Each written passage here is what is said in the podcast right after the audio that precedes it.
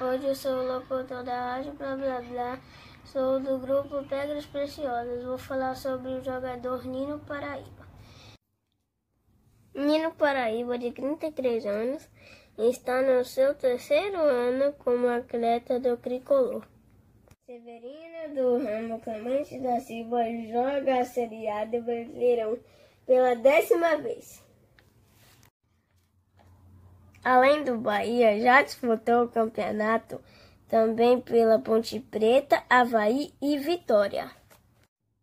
Foi no time baiano que Nino ganhou destaque nacional pelas suas principais características.